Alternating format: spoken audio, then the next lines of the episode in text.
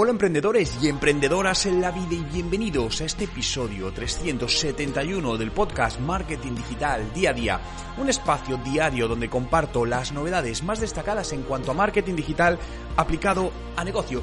Y hoy vamos a hablar de 8 estrategias para convertir visitantes a tu web en clientes. Seguro que en esta parte te gustaría mejorar o muchas veces puedes que sientas que, oye, pero es que estoy llevando tráfico a mi página web, pero ¿por qué no me están convirtiendo?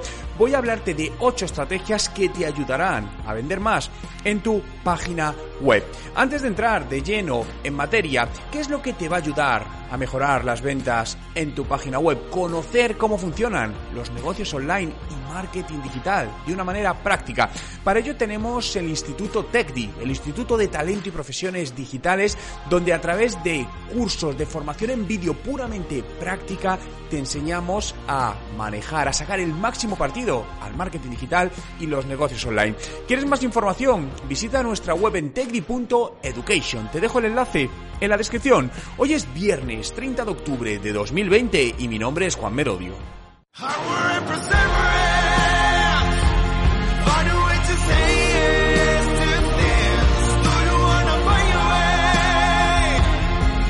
Y recuerda, no hay nada que no puedas hacer en tu vida. 8 estrategias para convertir visitantes web en clientes.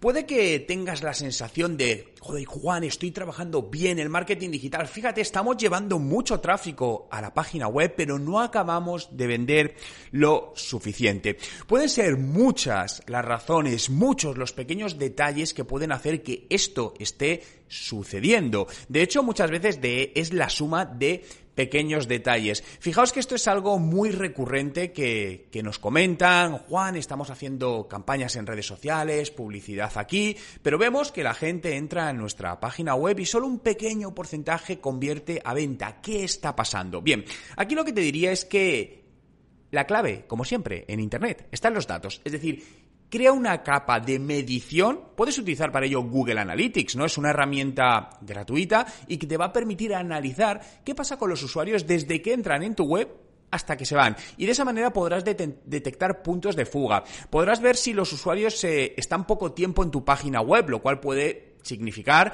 que lo que están encontrando no encaja con lo que esperaban encontrar, ¿no? Al final es un tema de expectativas. Pero voy a hablarte de ocho estrategias que puedes aplicar desde ya mismo y que te ayudará a mejorar las ventas. Lo primero, el tema de el precio o la percepción del precio.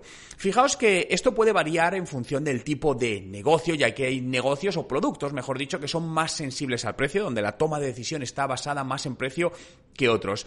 Pero mira cómo presentan, por ejemplo, en tiendas offline sus precios a los clientes. Fijaos, la semana pasada estaba haciendo la compra en, en, un supermercado, ¿no? En un supermercado físico.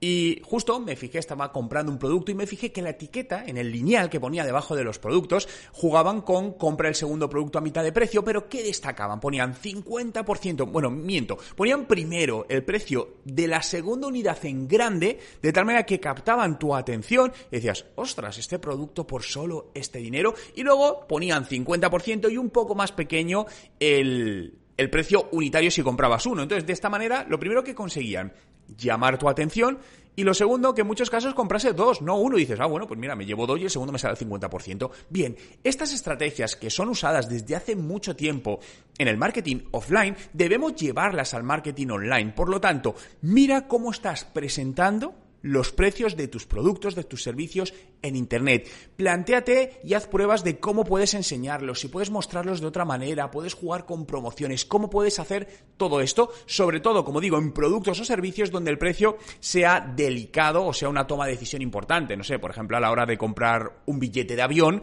el precio es un factor muy, muy, muy sensible si lo comparamos con otro tipo de producto. Segundo, adapta un filtro de búsqueda para tus productos. Debes saber cómo tus usuarios quieren filtrar la búsqueda de tus productos, si quieren verlo por precio, por las últimas novedades, por los productos más valorados, por colores, por tallas. Bien, esto dependerá, vuelvo a lo mismo, de, de tu producto o tu servicio. Pero por esto es importante que conozcas toda esta información, porque a lo mejor resulta que estás mostrando en ese listado todos los productos que tiene, que pueden que sean muchos, pueden que sean pocos, pero al usuario no se le están viendo, no están, no se los estamos mostrando en la manera que él quiere. Y a lo mejor incluso él quiere hacer una, una redefinición de, oye, me interesa ver primero los más valorados y no le estás dando la opción.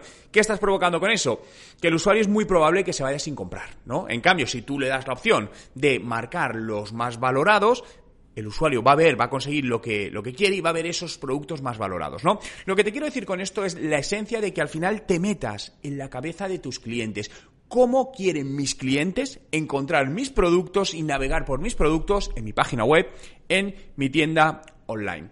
Tercero, activa un sistema de recuperación de carritos abandonados. ¿Qué es esto? Básicamente es un sistema que lo que hace es que cuando un usuario deja un proceso de compra a la mitad y nos ha dejado alguno de sus datos, como el email, podamos volver a contactarle para decirle, oye, que has dejado tu producto a medias de comprar, ¿quieres acabarlo? Este tipo de estrategias funcionan muy, muy, muy bien, créeme. Y de hecho, cuando las optimizas, funcionan excelentemente. Con un cliente con el que llevamos trabajando dos años, es una, es una tienda online, hemos llegado a una optimización ahora mismo del 14% de recuperación de carritos abandonados. ¿Qué quiere decir esto? Que el 14 14% de la gente que abandona por algún motivo un proceso de compra, lo rescatamos a través de acciones de email marketing y acaba finalizando la compra. Para esto, ¿qué puedes hacer? Por ejemplo, puedes diseñar una estrategia que cuando un usuario abandona un proceso, a los 30 minutos o a los 60 minutos, enviarle un email y decirle, oye, has dejado esto a medias, ¿quieres recuperarlo? Y le pones el enlace.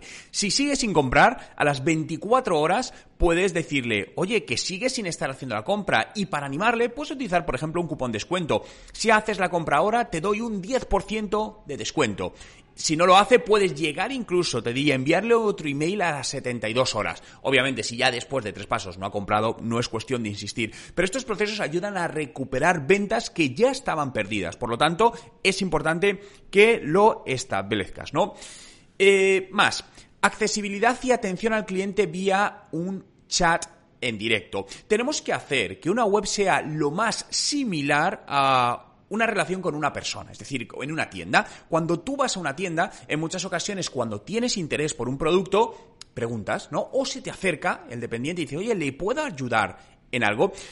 Piensa esas veces que al final compraste algo porque el dependiente se te acercó y si no, probablemente te habrías ido sin comprar. Bien, una web es exactamente lo mismo. Tenemos que dar este servicio al usuario. Por lo que puedes crear un web chat donde imagínate a los 30 segundos de que el usuario esté navegando, automáticamente se le abre y le dice, hola, ¿te puedo ayudar en algo? En ese momento, si el usuario está viendo un producto y le surge alguna vez, voy a aprovechar y voy a preguntar y te hace la consulta y empieza una conversación en directo. Al final le estás atendiendo esa atención al cliente. El usuario va a tener una muy buena percepción de tu marca y ahí ya tiene un contacto con una persona para entrar en un proceso de, persuasión de venta, ¿no? Si realmente la persona quiere ese producto, puedes decirle, pues yo sé, formas de pago, características, todas las dudas y animarle a cerrar, a cerrar la venta en ese momento. De hecho, en muchas tiendas online y páginas web pierden muchas ventas o, bueno, más que perder, dejan de hacer ventas por no tener un servicio de chat en directo.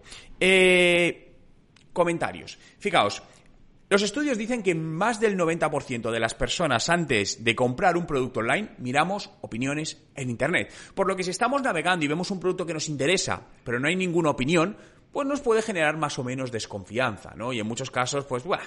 Ahora, si ese mismo producto tenemos cierto interés y vemos que hay 82 comentarios con una valoración de 4.9 sobre 5 y empezamos a leer y gente dice, no, es maravilloso, me lo compré y estoy encantado, ya no sé... Al final lo que van haciendo es convencerte de, oye, oye, esto me interesa, esto me interesa, esto me interesa y van potenciando tus ganas de comprar. Es decir, de hecho, los usuarios, tus clientes, en este caso están haciendo de prescriptores de tu producto para animar a la venta a ese cliente. Y todo esto al final es un proceso automático, que no necesitas estar tú ahí mostrándoselo. Por eso es importante que tengas un sistema de captación de comentarios de tus clientes y que vayan apareciendo ahí con todos tus productos.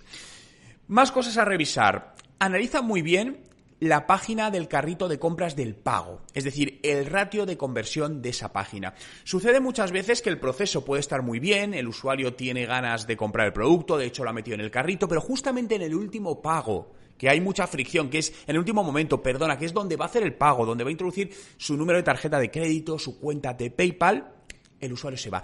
Es muy importante que ahí midas el porcentaje de usuario que se va y intentar entender el por qué se va porque si a lo mejor pues resulta que hay un problema de optimización con Google Chrome, que esto ha pasado, es decir, la gente que entraba desde Google Chrome no veía bien esa parte y cuando daba el botón continuar para pagar no funcionaba. Y como no había live chat, un chat en directo, el usuario se iba y no compraba. Te recomendaría también en este proceso tener un chat en directo, especialmente, porque es muy crítico. En esa parte, de repente al usuario le da un problema a la tarjeta, tiene cualquier cosa y está en el momento más crítico, es que te va a pagar. Por lo tanto, estate ahí para cuando necesite. Oye, te estoy intentando hacer la compra y tengo este problema, ¿me podéis ayudar? Rápidamente lo rescatamos, ¿no? Fíjate que todo lo que te estoy hablando son pequeñas cosas, ¿no? Pero todas esas pequeñas cosas que te decía al principio, esos pequeños detalles, suban enormemente el crecimiento de ventas con los clientes o las visitas que ya tienes en tu web. Es decir, no se trata de llevar más tráfico a tu web para vender más. Eso será después. Se trata primero de optimizar ese proceso y cuando lo tengamos optimizado como consideramos, ahora sí, empezar a llevar más tráfico, ¿no?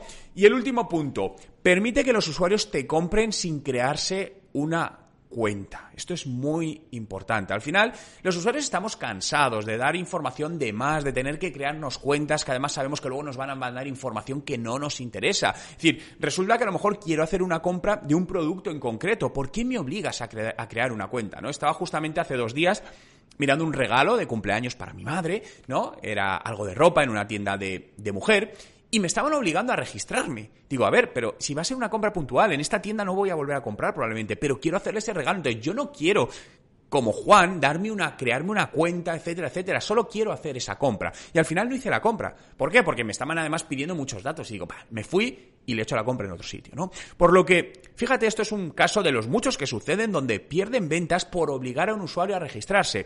Claro, nos han dicho, Juan, es que lo más importante son los datos. Tengo que captar los datos del cliente. Sí, pero no poniendo en riesgo la fricción de compra de tu cliente. Es decir, hay muchas maneras de captar los datos, de distintas maneras, pero siempre con una fricción mínima. Si la captación de datos puede suponer una pérdida de un cliente, Obviamente, ¿qué es más importante? No perder ese cliente. Por lo tanto, pónselo fácil, da la opción de que pueda comprarte con los mínimos datos sin crearse una compra. Obviamente, si es un producto físico, te tendrá que dar un nombre, una dirección, bien, pero no le obligues a crearse una cuenta que luego le va a entrar un email que tiene que confirmar, que además sabe que le va a llegar una newsletter que no le interesa y vas a romper toda una buena percepción de compra, ¿no? Por lo que esto es muy importante. Fíjate, todos estos detalles que hemos ido viendo son los que te ayudarán a mejorar ese ratio de usuarios que visitan tu web versus los que acaban comprando, que al final es el objetivo final que tienes, ¿no? Que más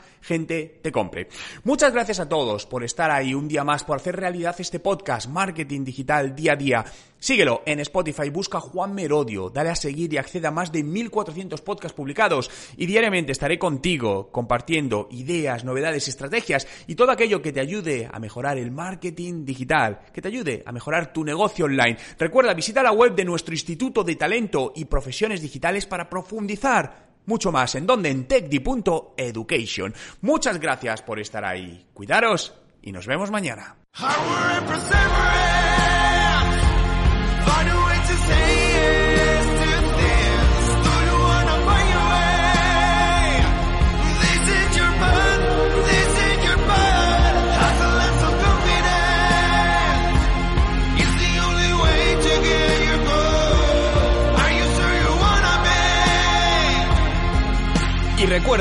Nada que no puedas hacer en tu vida.